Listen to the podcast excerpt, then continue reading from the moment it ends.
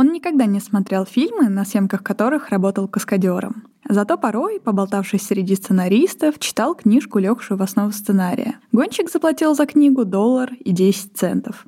Не сказать, чтобы у сценария было много общего с оригинальным текстом. И этим эпиграфом, который мог бы послужить эпиграфом ко всему нашему подкасту, мы напоминаем вам, что мы, одна насмотренная кинозрительница, одна начитанная книголюбительница, разбираемся в преимуществах книг над фильмами и фильмов над книгами. А проще говоря, обсуждаем экранизации и их первоисточники. Меня зовут Аня Задонского, и я смотрю кино. Меня зовут Ира Торова, и я читаю книги. Всем привет!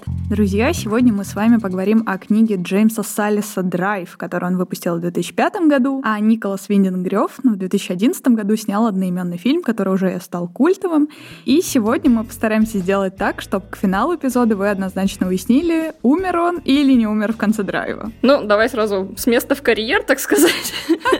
Сегодня эта цитата как никогда подходит этому да. выпуску. Завязка фильма состоит в том, что ну, Гослинг под Найткол едет по Лос-Анджелесу, и это все, что вам нужно знать про этот фильм в целом. Абсолютно согласна. Книга же — это история о безымянном для нас гонщике. Это сирота без друзей, семьи, который зато отлично умеет гонять на крутых тачках и вообще зарабатывает каскадерством. Но читатели его находят в очень неприятный момент его жизни. Гонщик сидит в отеле с несколькими вооруженными трупами рядом, и нам придется узнать и сообразить, и разгадать, как же он туда попал и что с ним произошло. Мне очень нравится словосочетание «вооруженные трупы».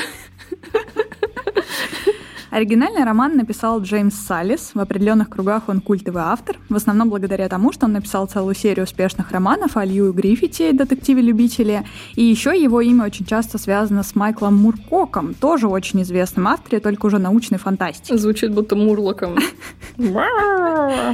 Они нередко вместе работали, и я уверена, где-нибудь в поздней советской библиотеке своих родителей или бабушек, дедушек вы можете обнаружить точно собрание книг Муркока, но вот найдете ли вы там Салиса, не факт. Короче, Салис выстрелил своим драйвом, и хоть книга и фильм имели очень мало общего, все же экранизация подогрела определенный интерес к этому автору, так что после выхода фильма он разродился еще продолжение под названием «Драйвен». Ну, не Я... очень он оригинальный. Ну, все логично, мне кажется, все красиво сложилось. И я вам сегодня в спойлер-зоне расскажу про что там и зачем вообще это было написано. Ну, а кто не знает друга нашего Николаса Виндинга Рефна, Рефна, как вам удобнее и приятнее, он датствующий кинорежиссер, ответственный за некоторые самые брутальные, самые стильные современные фильмы. Родители Рёфна, они также работали в кино, отец был режиссером, монтажером, мама оператором, и они были фанатами французской новой волны, и Рёфна от нее плевался, он называл ее вообще ее антихристом, и сам он обожал американский фильм ужасов, типа «Техасской резни бензопилой», например. Он дальтоник, что как бы объясняет контрастность его фильмов, а также он дислексик, что, ну, наверное, объясняет сухость диалогов. Столько, столько качеств прекрасных в одном человеке. Как это могло сложиться? Мне на самом деле кажется, что именно из-за дислексии он просто просит актеров больше играть. Ну, то есть он на них гораздо больше возлагает, чем некоторые режиссеры ответственности за персонажей. Мне кажется, исключительно из-за этого такой. Ну, в смысле, давай, иди играй. Да, ему бы Ведьмака бы снимать от да. Netflix, мне кажется, хорошо бы вписалось. Первый полнометражный фильм Рёфн снял в 96 году. Он срежиссировал криминальный, ну, как и все вообще его фильмы, триллер «Дилер» или «Пушер» в оригинале. Он снят за копейки, но он получил достаточно большой успех. И Рёфн также был вынужден снять еще два сиквела Пушера, потому что его первый американский полный метр «Страх X с треском провалился, сделав его банкротом. И Рёфн вернулся в кинематограф с фильмом «Бронсон» в 2008 году, и там Том Харди творит всякие безумства. Может, видели вот эти страшные, странные его фотографии. Я, лысые. кстати, только что осознала, что это фильм Рёфна. Да, Я никогда прикинь. об этом не знала. Угу. Офигеть. После он снова поработал с Матсом Микельсоном в «Альгале», э, фильме о викинге по имени Одноглазый, ну, то есть обычный скучный вторник для Матса Микельсона. А потом случился «Драйв», который принес э, Рёфну приз за лучшую режиссуру на Канском кинофестивале 2011 года. Фильм собрал еще кучу-кучу номинаций и наград во всех возможных фестивалях, но на «Оскар» его почему-то номинировали только за монтаж звука, и даже там он проиграл фильму Скорсезе, что я считаю личной обидой. Я согласна с тобой, абсолютно. Рёфн продолжит гнуть линию Гослинга, в целом Драйва тоже, э, в фильме «Только Бог простит», который, ну, на мой взгляд, все таки перебор. Я его не смогла осилить, не, мог, не смогла его понять, не мое. А вот «Неоновый демон» мне очень понравился, я его советую к просмотру. Про мир моды и тоже супер, вот он неоновый демон, действительно. действительно стоит посмотреть. А сейчас Рёфн стремится все дальше в будущее, которое он видит в стримингах, так что слишком стар, чтобы умереть молодым, уже лежит на Амазоне, уже можете его давно посмотреть, погеройствовать, не то что я. Ковбой из Копенгагена вот-вот упадет на Netflix. Я боюсь смотреть его новые работы. Я боюсь, что я не выдержу, потому что Рев называется о нем как о 30-часовом фильме. Mm-hmm. Если мне только Бог простит, то было тяжело смотреть, что уж говорить об этом. Но я думаю, что когда-нибудь я решусь, потому что ему стоит дать шанс. Он он очень классный режиссер, просто не совсем мой. Но, например, такими фильмами, как «Драйв», он меня убил на повал. А вот «Пушера» мне, кстати, тоже очень захотелось глянуть, потому что там можно увидеть молодых Микельсона и Кима Бодиню, который играл Константина, выбивая Еву. И, собственно, он один из моих любимых там персонажей, поэтому все знакомые лица, все датствующие милые дяди, которые убивают друг друга. Это ли не чудо?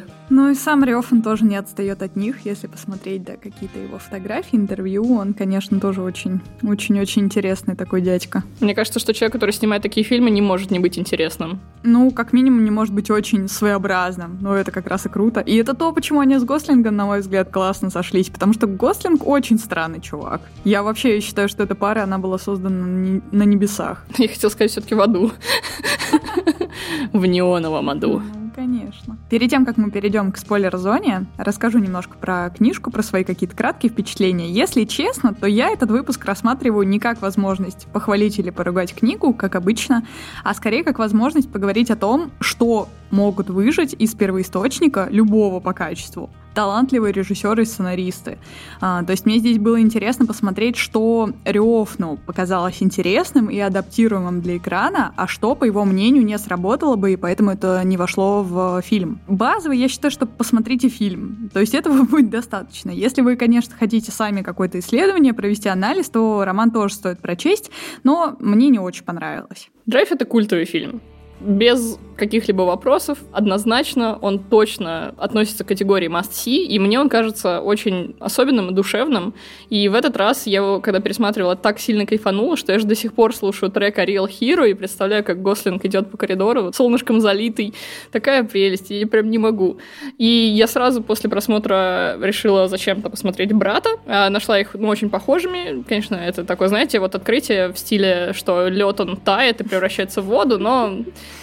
мы поговорим об этом. И мы поговорим о том, какие у них есть различия. Но давайте уж сразу об этом, наверное, в спойлерах. Здесь мы, как всегда, ненадолго прервем наше повествование. Напомним вам, что наш подкаст вы можете найти на всех доступных площадках. Это Яндекс Музыка, ВКонтакте, Кастбокс, Apple Podcasts. Пожалуйста, подписывайтесь везде, ставьте нам лайки, звездочки, оставляйте комментарии, отзывы. Это помогает нашему подкасту развиваться. Сегодня у нас особое пожелание для вас. У нас в Телеграме проводится офигенный конкурс, так как у нас очередная годовщина подкаста, и мы решили не только самим порадоваться, но в этот раз вас порадовать тоже. Поэтому, пожалуйста, подпишитесь на нашу телегу, которая называется «По мотивам». Ссылочки вы все найдете в описании. И поучаствуйте в конкурсе. Призы мы очень старались подбирать, они очень крутые. И сам конкурс клевый, потому что вы получите возможность предложить нам какие-то идеи или фильмы, или книги на разбор. И мы обязательно финалистов порадуем и сделаем выпуски именно по ним. Подарки, правда, классные. Я бы себе оставила. И под Night Call Ковинский, ну, по крайней мере, играющим в моей голове. Погнали. Поехали. Брат Драйв очень похожи, потому что это истории про современных супергероев. И они, конечно, очень необычные, у них очень особенный моральный компас, который не всем нам по вкусу может показаться, но они оба вершат справедливость на улицах таких давно сгнивших изнутри городов. Как я поняла, по философии Рёфна, герой драйвера должен из обстоятельств трансформироваться в то, что ему уготовано судьбой. И им движет исключительно желание справедливости, мести, а тогда как Данила Багров, ну, на мой вкус, это все-таки, конечно, ирония Балабанова над временем текущим, в котором Данила вынужден жить. Данилу ведут инстинкты, и в моем понимании он все эти обстоятельства просто рассекает своей молодецкой удалью и справляется со всеми на ура просто потому, что он крутой пацан, а не потому, что э, им прям движет какое-то такое желание... В общем, я хочу сказать, что у драйвера, на мой вкус, желание более благородное, чем у Данилы. Вот это вот очень интересно, что ты сказала про брата, потому что это примерно то, как выглядит на самом деле гонщик в книге. Потому что здесь вот прям с самого начала уже начинаются очень масштабные различия книжного и киногероя, потому что гонщик в фильме, как мне казалось поначалу на первых страничках, передан абсолютно безупречно.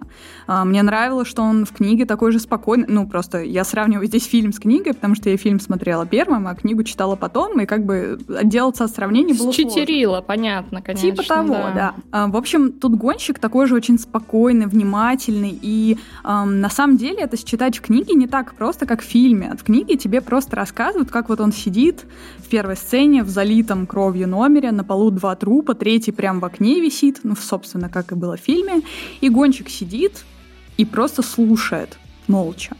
Хотя, естественно, любой другой персонаж, ну, например, я, на его месте уже бы бегала кругами и орала, потому что ситуация совершенно безвыходная, либо убегала бы. Я как-то сразу почувствовала симпатию и привязанность к этому герою. Во-первых, вот из-за вот такого вот интересного образа, очень спокойного, гипертрофированного, какого-то аутичного.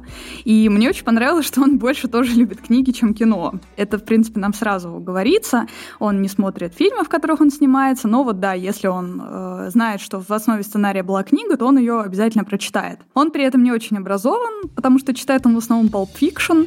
Он даже иногда видит в тексте какие-то сложные, незнакомые слова слова и начинает раздумывать над их значением или спрашивать кого-то. И вот все, что я сейчас рассказываю, очень объемный образ. И это первые две страницы книги. Это прям очень крутой портрет. То есть, если бы шло так и дальше, то цены этому образу абсолютно не было бы. Я абсолютно уверена, что кто бы не был в итоге автором идеи экранизировать драйв, его все-таки купили вот эти первые главы. Очень фактурный, очень объемный, и мне очень нравится, что Рев эту атмосферу смог идеально ухватить и идеально передать, в принципе, на пару с Гослингом.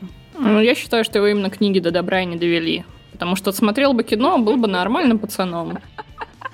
Тебе буллинг начинается прям в начале выпуска. Ну вот да, а Данила Багров, он только музыку слушал, тоже фильмы не смотрел. Смотрел бы кино, вообще другим человеком стал. Я не буду отвечать на твои подколки. Мои инсинуации.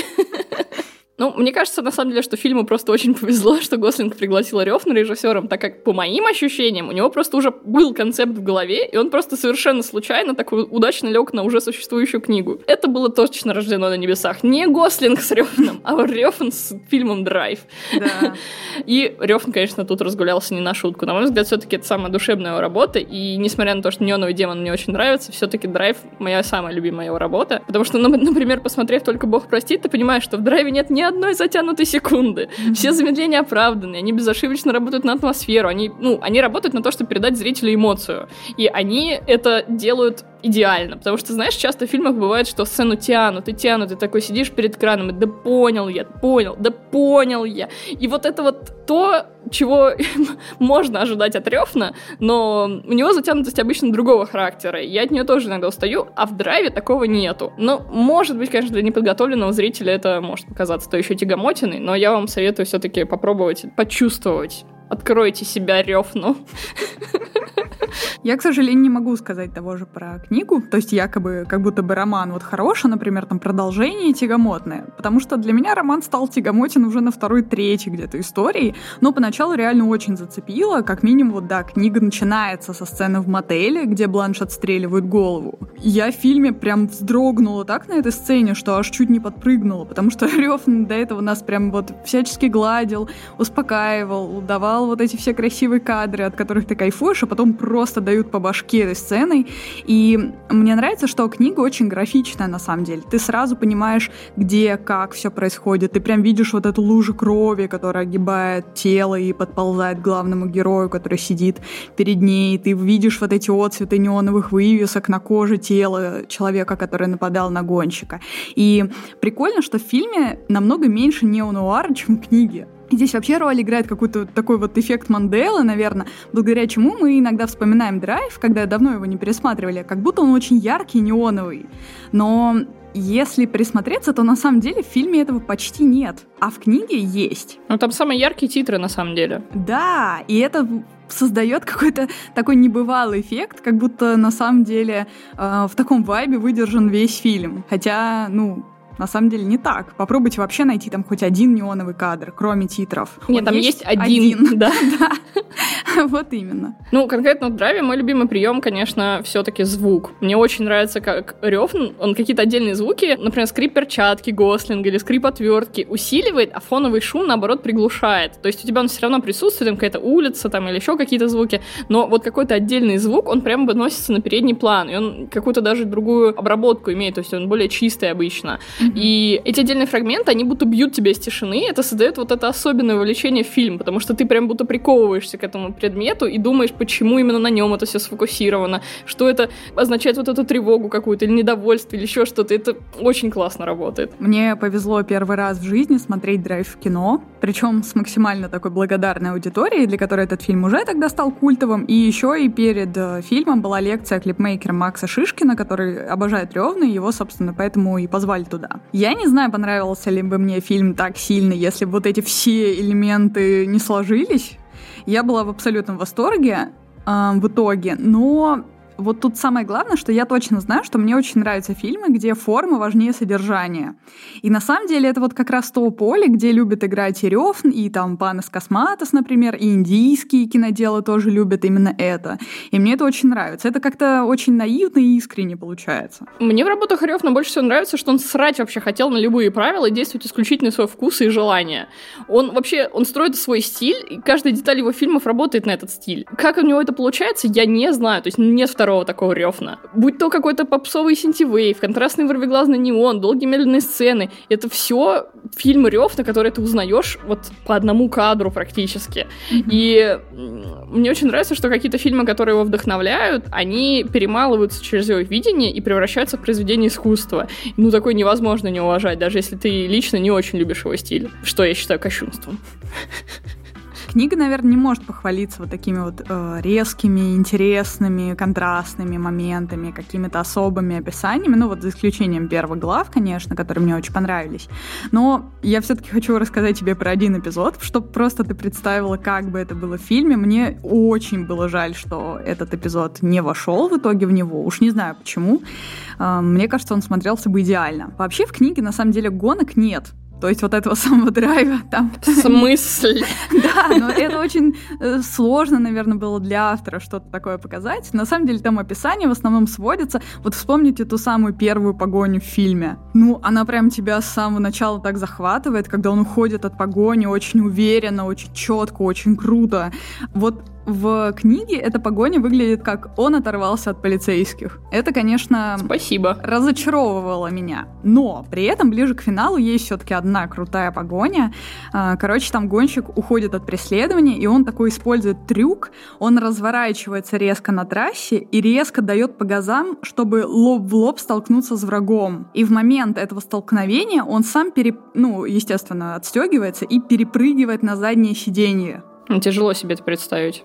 Это тяжело представить, но я бы очень хотела увидеть интерпретацию Рёфна вот такой вот сцены. То есть в тот момент, когда уже столкновение с преследователем не избежать, гонщик в итоге отпрыгивает, и он, естественно, тоже ранен, потому что столкновение сильное на большой скорости, но у другого водителя при этом сломана шея. Ну, круто, конечно, ну, брутально. круто, круто придумано, очень красиво. В фильме, да, конечно, погоня заканчивается по-другому, а он просто улетает, а второе, вторая машина переворачивается. Но как бы погони, найти Найткол, это, конечно, все культовые сцены, все, конечно, хорошо, но вообще одна из моих любимых сцен фильма почему-то, я не знаю, в этот раз она меня прям просто убила. это когда драйвер приходит к Айрине и стандарту на ужин, и они рассказывают, как они познакомились, и вот мне кажется, что имя героя Оскара Айзека придумали исключительно, чтобы пошутить про его делюкс-версию. Это такая тупая шутка. Это вот прям такой мой уровень. А, делюкс-версия Оскара Айзека — это откуда? Из сцен супружеской жизни или из Дюны? Ну, из Дюна, я думаю. Да. Да, я тоже так думаю. Там просто Ultimate Daddy. Образ очень крутой. Ну, вообще, кстати, мне как-то очень неожиданно было увидеть э, Оскара Айзека, когда я первый раз смотрела фильм, потому что я не знала, что он там играет. Ну, как-то Гослинг всех затмил. Ну, слушай, там каст, будь здоров. Брайан Крэнстона ты тоже не ждала там увидеть. Да, да, да. А Перлмана что, тоже?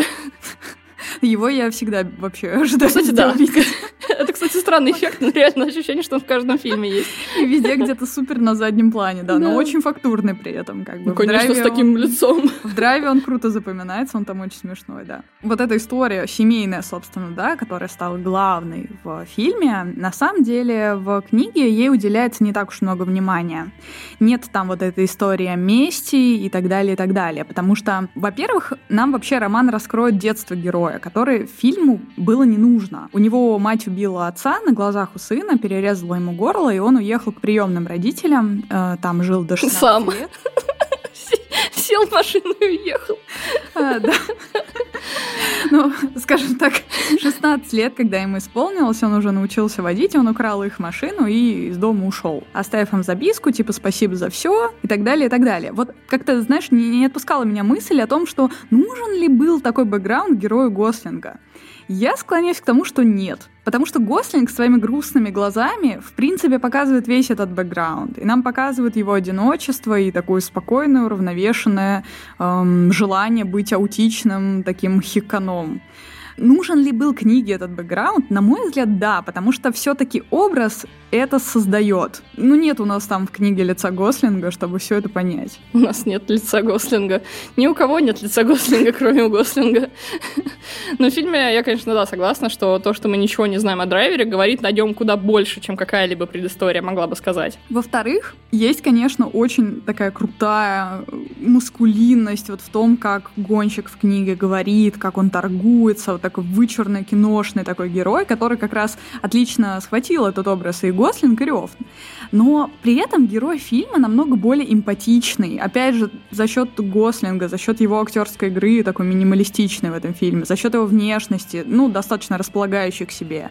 И он э, жестит только тогда, когда нет выбора в фильме. А вот книжный гонщик дерется, даже когда вообще не было никакой опасности. Вот скажи мне, Ир, ты представляла на месте Гослинга кого-то еще, когда читала? Или все-таки выкинуть образ не удалось? Дело в том, что герой почти с самого начала настолько другой, что я перестала его представлять Гослингом. Кого бы ты кастанула на его роль? Я бы сказала, что на его роль подошел бы кто-то типа Эдварда Нортона. То есть Боже, такой вот максимально... Сиротский Бруклин. Э, максимально актер с плохой репутацией, э, который, ну, про Нортона все знают, какой он тварь, на самом деле, насколько с ним сложно работать большинство режиссеров. А я как раз слышала, на самом деле, что он как раз довольно покладистый почему-то. Блин, а я слышала про него только истории, что он прям приходит к режиссеру и такой, мы переписываем сценарий или я не участвую в проекте. На самом деле так немногие себе могут позволить вести. И поэтому его не Я, наверное, любят. просто скорее имела в виду то, что он, например, там не так, э, не такие создает проблемы, как, например, Дэйли Льюис, который там не выходит из роли а, все это время, ну, там типа да, и орет да, на всех, как да. мясник из э, этих банд Нью-Йорка. А, а Нортон, типа, вот он такая тварь какая-то прям безумная на экране, но типа только щелчок, и он выключается и становится Эдвардом Нортоном. Но я все-таки его себя представляю как ультимативного актера, который хочет вообще все держать по своим контролям. Собственно, его образ в Бёрдмане — это как раз примерно то, какой он на самом деле актер, создающий проблемы в любом случае. Вот мне кажется, что он очень прикольно вписался бы в такую роль. Во-первых, он уже играл в триллерах, да, не раз, э, в каких-то криминальных историях. Вот такого вот я себе его представляю, только, наверное, более молодую версию, как из американской истории X примерно. Вот какой-то такой должен быть типаж. Ничего себе, такой типаж.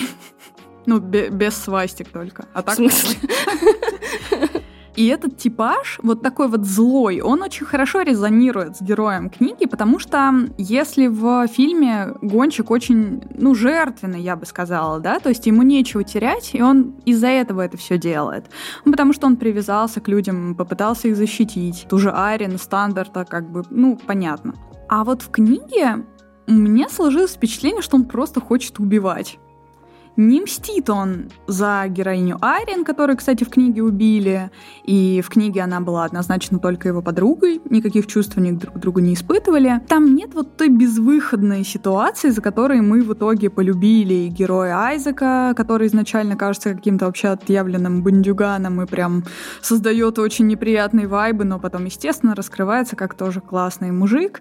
И герой Гослинга мы за это же полюбили в этой экранизации, а, но зато Салис решил в продолжении продолжении пойти дальше, потому что в книге Драйвен он даст герою жену, чтобы ее убили. То есть там уже вообще полный Джон Уик получается. Можно снимать, блин, продолжение. Ну, не знаю, мне кажется, что это как-то скучно звучит, честно говоря. Ужасно это звучит, я абсолютно согласна. Ну, нет у него мотивации той, за которую тебе хочется любить фильм. Ну, точно, да, не мотивация с фильма даже рядом вообще не стояла. И, конечно, очень жаль, что классные какие-то истории часто убивают сиквел, и так я рада, что Рёфан достаточно БДСный мужик, чтобы сказать, не, не будет никакого сиквела, и все.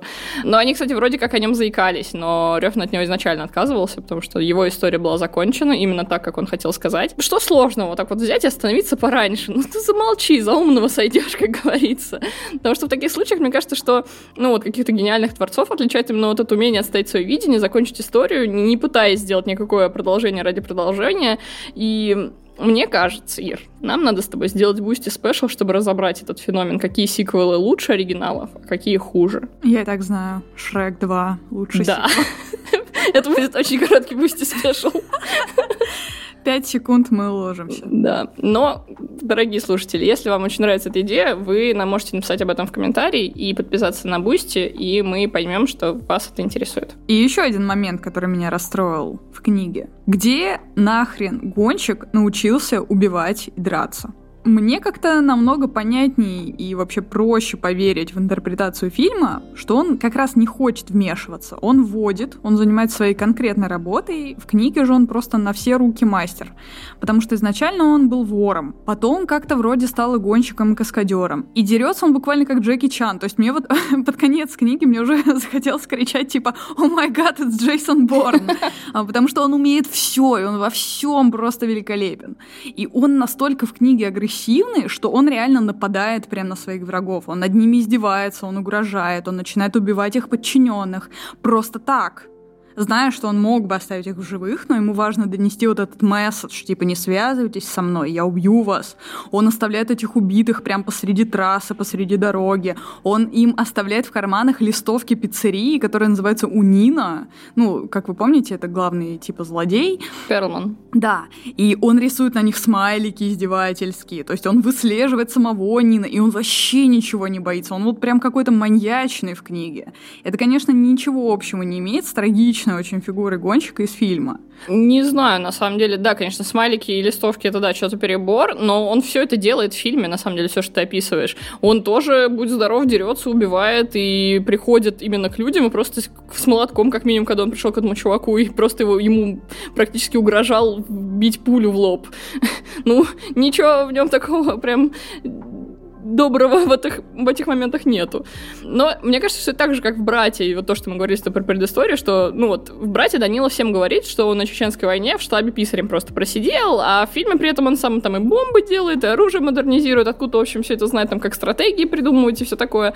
Ну, и метко и хладнокровно стреляет, собственно говоря, как и герой драйвера. И мне кажется, что вот недосказанность о прошлом этих персонажей, она только украшает их и делает более пугающими и одновременно с этим интересными. Блин, мне так нравится вот эта аналогия с братом, если честно. Посмотри его уже наконец. Мне она не приходила, да, на ум, но Потому на что ты не смотрела Потому что ты не смотрела брата.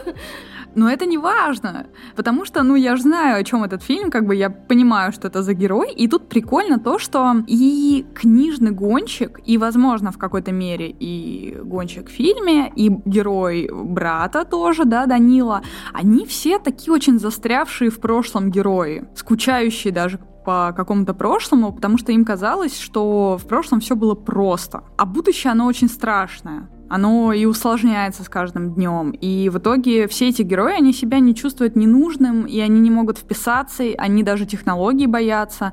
А, например, гонщик в книге, он реально, ему проще дать в нос человеку, чем с ним поговорить. Но кому это для не него проще. как-то очевиднее, да. Он и там против рока протестует, потому что хочет слушать джаз. Это, конечно, было очень смешно, потому что такая сцепка произошла с героем Гослинга, который будет в итоге обожать джаз в Ла Ленде. Это, конечно, очень такая прикольная, не знаю, как подмигивание такое тем, кто смотрел фильмы с Гослингом. Ну вот мне вот этот момент про застревание в прошлом и про то, что они ностальгируют по каким-то прошлым временам, я в фильме не считала. В «Брате», да, там понятно, потому что э, Данила застрял в том положении и в тех установках, в которых он существует, и он даже не задумывается об их существовании, он просто вот по этим рельсам так и едет в этом своем трамвайчике.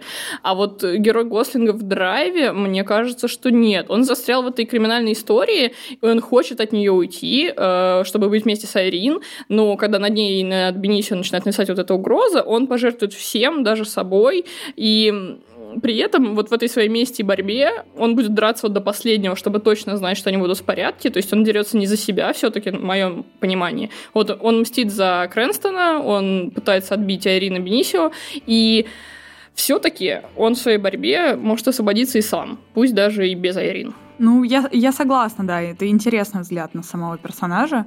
Может быть, у меня такое впечатление создалось и от героя фильма тоже, потому что сам фильм несет такие ретро-вайбы, которые очень сложно не уловить. То есть там скорее, да, пусть не драйвер ностальгирует по прошлому, а как будто Рёв немножко ностальгирует по прошлому. Это, в принципе, и в машинах отображается, и в целом в окружении, потому что, если я не ошибаюсь, то мы не знаем, в каком году происходит э, действие. Мы особо не видим никаких технологий у героев, то есть только часы мобильников, да, и так далее, и так далее. То есть это какой-то такой фильм вне времени, как будто немножко. И все бы вроде и ничего в этой книге, но меня в ней, наверное, больше всего разочаровало то, что мне показалось, что автор как будто иногда считает читателя дурачком. Эм, слишком разжевывает какие-то моменты, это мне никогда не нравится. То есть если вот здесь прям рассказывают целую главу о каком-то внезапном новом персонаже, то я уже читаю, и я уверена, что его убьют следующий.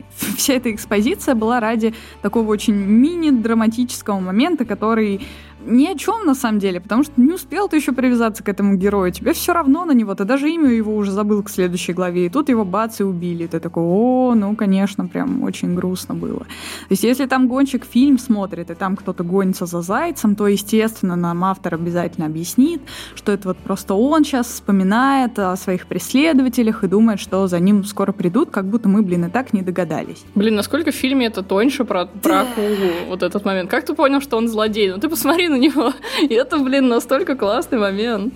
Да, и вот как-то книга немножко в таком духе выдержана. Фильм простой. Ну, он действительно очень-очень простой сюжет, без каких-то там усложнений, без каких-то накручиваний. Ты, в принципе, понимаешь примерно, что ждет в итоге герой Гослинга. Он придет к своему мега-боссу, и они там будут э, махаться на ножах. Но фильме все герои настолько четко прописаны, в отличие от книги. Они обладают очень строгой мотивацией. И я, в принципе, за это фильм полюбила, и мне кажется, что большинство зрителей именно за это его и любят. За простоту. Ну и, наконец, давай, Ир, признаем, что да не умер он в конце драйва. А, подтверждаю, он не умер в конце книги, победил всех своих врагов и укатил во свояси. Но потерял Арин мало того, что потерял Айрин, и, в принципе, сына тоже потерял. Не своего, в смысле. Ну, логично, он же ее сын. Но в целом не такой уж и негативный финал. Нет, да, он на самом деле позитивный в плане того, что он все-таки освободился от вот этой ужасной вообще всей истории, которая окружала. Ну да, не получил он Керри Миллиган, к сожалению. Но в другой жизни. В другой жизни. Он не получит Эмму Стоун. Напомню вам, что наш подкаст вы можете найти на всех доступных площадках. Это Яндекс Музыка, ВКонтакте, Казбокс, Apple Podcasts. Пожалуйста, подписывайтесь, ставьте лайки, звездочки, оставляйте комментарии, отзывы. Это правда помогает нашему подкасту развиваться. И, пожалуйста, подпишитесь вот прямо сейчас, вот пойдите и подпишитесь на наш телеграм-канал по мотивам, потому что там мы сейчас проводим отличный, просто замечательный, восхитительный делюкс-конкурс с восхитительными призами, которые ждут своих трех победителей. Вам нужно всего лишь предложить нам тему для эпизода и набрать большее количество лайков лайков на своем комментарии. Не забывайте также про наш Boosty, где вы можете материально нас поддержать. Там, начиная с этого сезона, мы выкладываем спецвыпуски, и один спецвыпуск там уже вас дожидается. Поэтому, пожалуйста, присоединяйтесь. А в следующий раз мы поговорим о, ну, самой, наверное, рождественской вещи, которая только пришла нам на ум в этом году. Это фильм «Звездная пыль» да. Да. Который вышел в 2007 году по роману одноименному Нила Геймана, который был написан в 1999. Наконец-то мы увидим, как сорви голова надерет задницу Супермену. Да. Очень-очень жду. Так я люблю этот фильм. Да, я прям тоже очень хочу пересмотреть. Это будет в этот раз не читерством, потому что я уже смотрела этот фильм. Да, конечно, это уже не читерство, да-да-да. Оправдывайся, оправдывайся. Да, очень жду, короче. Будем создавать немножко такую праздничную новогоднюю атмосферу. Всем большое спасибо за прослушивание. Пока. Пока.